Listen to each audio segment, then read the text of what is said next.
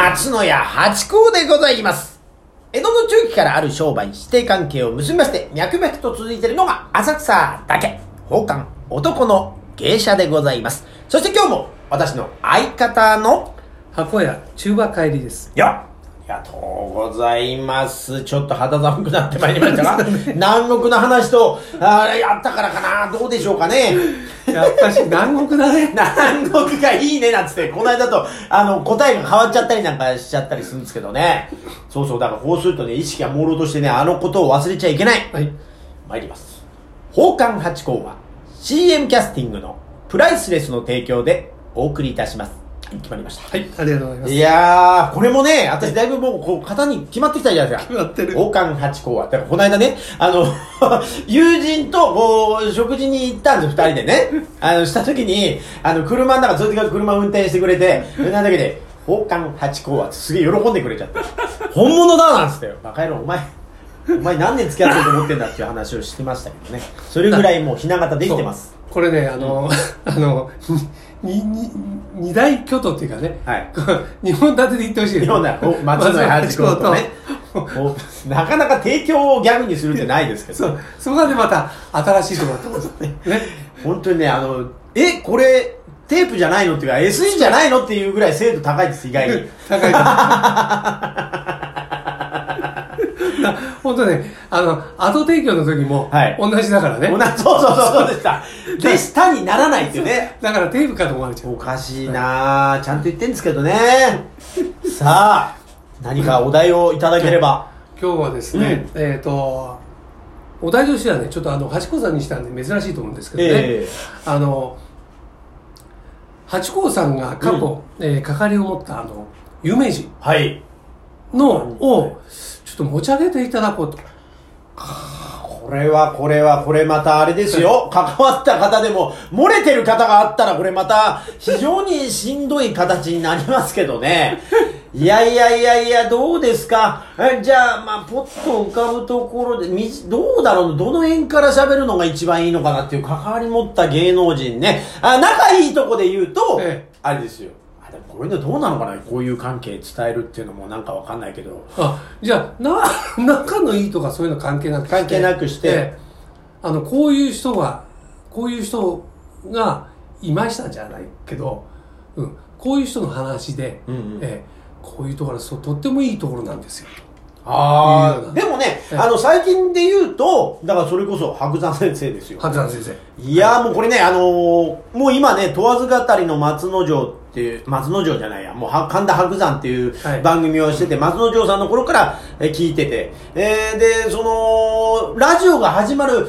んちょっと前に、ええ寄席でたまたま見たんですよ、松之丞さんを。はい。白山先生を。はい。今で言うね。えで、この演目がい日にね、もう何十人と出るの、私行く時って大体半日から一日中いる時もあるんですよ、寄席って。で、その時に、ポッと出てらっしゃったんですよ、松之丞さんが。で、あ、この人は、いいなと思ったんですよ。で、そっから気になって、インターネットで調べたら、あ、今度、あの、単発でラジオが始まる、TBS ラジオで始まりますって始まって、そっから聞き始めて、うわー、面白い人だ。で、私も放課になってたんで、なんか関わりできないかなと思って、まあ、その、落語会に行ってみたりとかっていうので、行くんですけど、向こうもその人気上がってるとこってもう火がついて時だったんでしょう。だから、その、楽屋口にいても、なんかやっぱ人が寄ってくるとちょっと警戒するというか、なるほど。なんかそんな感じがあって、あんまりこう、ラフに喋れなかったし、こっちも、なんか、ファンですって入っていくのも、芸人としてなんか、変な感じになるじゃないですか。なんか、こう、こっちも名前が出てから、そうだったらいいけど、ええ全く知らない奴が行くと、変な感じになっちゃうから、お話はしてみたいしね、他のことも知っていただきたいなと思いながら、そんなニアミスが、続いてたんですよ。ラジオの中で、例えば浅草の料亭にこれから友達の結婚式に行くんだと。え言うんでっていう時に、たまたま私鍵盤のとこ行ったら、仕事でね、ええしたら、その、入り、入りの時間だったよ。松之丞さんがもう本当にあの、講談の尺台を持ってええ、背負ってて、あ、今ここ喋ればあれなんだけど、でも、が、あの、あの、鍵盤には仕事と師匠がいるって言うから、もう遅れるわけいかないっつって、またそこもこう断念するんですね。あのあれですね。このドラマでいうあの最終的には一緒になるんだけどす。れ違いが多い。すれ違いがめちゃくちゃあったんですよ。ねで、あーと思ってて、まあ、あの、白山先生、まあね、松之丞さんから白山先生になるときに、本当に朝並んで、あのお披露目興行行って、あーやっぱすごいな。で、またこの、いっぱいの鈴なりに劇場がなってんですよ。とんでもない人だと。で、こう揺れるぐらい笑いが起きてるんですよ。講談なにもかかわらず。で、また、その、仲間内のその、えー、落語家さんたちがとても愛おしそうに白山先生のことをこういじるんですよね。でそれをうまくワンツー返してお客様もその風景をこう感じながらの本当にファミリー的なとってもいい空気の中でああすごいなと思ってたら浅草のえーのりえ姉さんのお店にいらっしゃるってんでまあ行ってきてそこからちょっとご縁ができまして。そしたらもう今なんかラジオなんかで逆にねえあの、褒めていただくようなことになって、だから白山先生ってなんかご縁があっての、だから、これはもう本当に嬉しいか、で、うんあの、これからまた繋がっていくというところ。で、また、いいですかいいですよはじゃあえで、あと、また褒めるところって言うと、やっぱ殿ですよ。あとどうですか殿ですよ。やっぱ萬斎さん。これもスターですからね。もう会っただけでもオーラが違うんですよね。でもうなんつうのかな、やっぱもう、なんだ、もう特別なもう、血がもうそういう血だから、当たり前のことが当たり前じゃない、ないっていうか。でで、じゃああの赤くないかもしれないような血血としてああ、わかんないけど。まあまあ、狂言サイボーグって本出していらっしゃるから、もう血がないかもしれないですけど。でも、あの、すごく、やっぱ狂言やってらっしゃるから、とぼけた感じもあるんですよ。で、なんか私たちこう、一緒に出させていただいた時に、なんかあの、あの、萬斎さんのお古文1、2だったんですね。だから側近の役だったんですけど、でも、俺たちセリフもないしね、なんつって、その側近の2人、私ともう1人と、うーん、なんか、隅の方でこそこそ話したら、どうしたの？って言って、まあ、私たちみたいに雑魚キャラのとこ来ちゃダメですよって言ったら、雑魚キャラって何？っていうのが始まって、だから、ショッカーみたいなもんで、あ、なるほどね、なんつってスーッと言って、だからそういうね、こう、なんつうのかな、フランクであり、あの、当たり前のこと知らないとか、そういう天然素材もあったりとか、愛されるキャラなんですね。あの萬斎さんってのはあのその狂言師うん。であり、えー、と役者。うん。であるわけですよね、うんうん。あのいいい今で言うともうすごいこう有名人じゃないですか、はいはい。文化人というかね、うんうんあのいつ頃からそういうような形になったんですか？あのー、あれですよね、ランっていう黒沢映画に出てるんですよね、野村武史っていう名前で。ランっていうと相当前ですよね。そうです、あの、中台達也さんがえあー出てる主役のやつで、それで最後に、あのー、盲目の青年として出てるのが多分、ブラウン管というか、そのメディアに大きく出たのが初めてで。で、その後、NHK の、あの、主役に選ばれてで、どんどんどんどんどんどんどんどんなって、もう今や、もう今オリンピックのあれはおりましたけど、スケジュール的な問題とかあったとかって話なんですけど、そのね、日本を代表する表現者の方になってらっしゃって。僕ねえっ、と二十何年か前に、うんうんあの陰陽師っていう映画があって、うん、見に行きました。ええであのあのし仕事僕関わったんですよああ、そうなんですね。あれあの陰陽師が萬斎さんだそうですねね。そうです。だってこの間の羽生くんだって萬斎さんに、あそうですよねそうそう、ええ習いに行ったりしてるわけですから。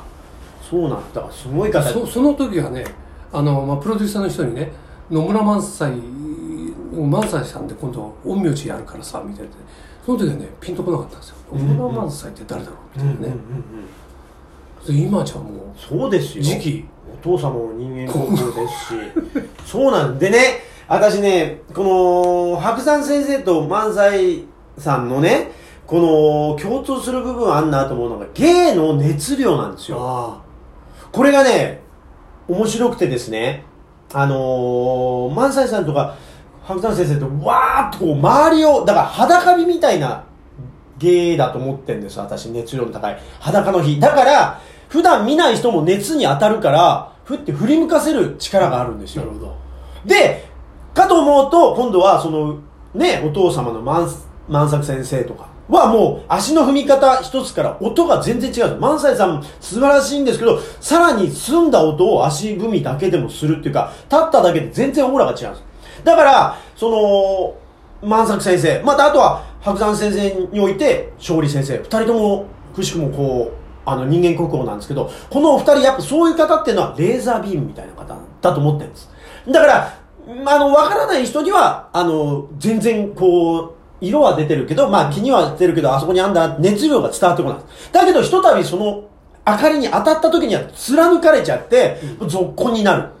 だからその熱量の絞り方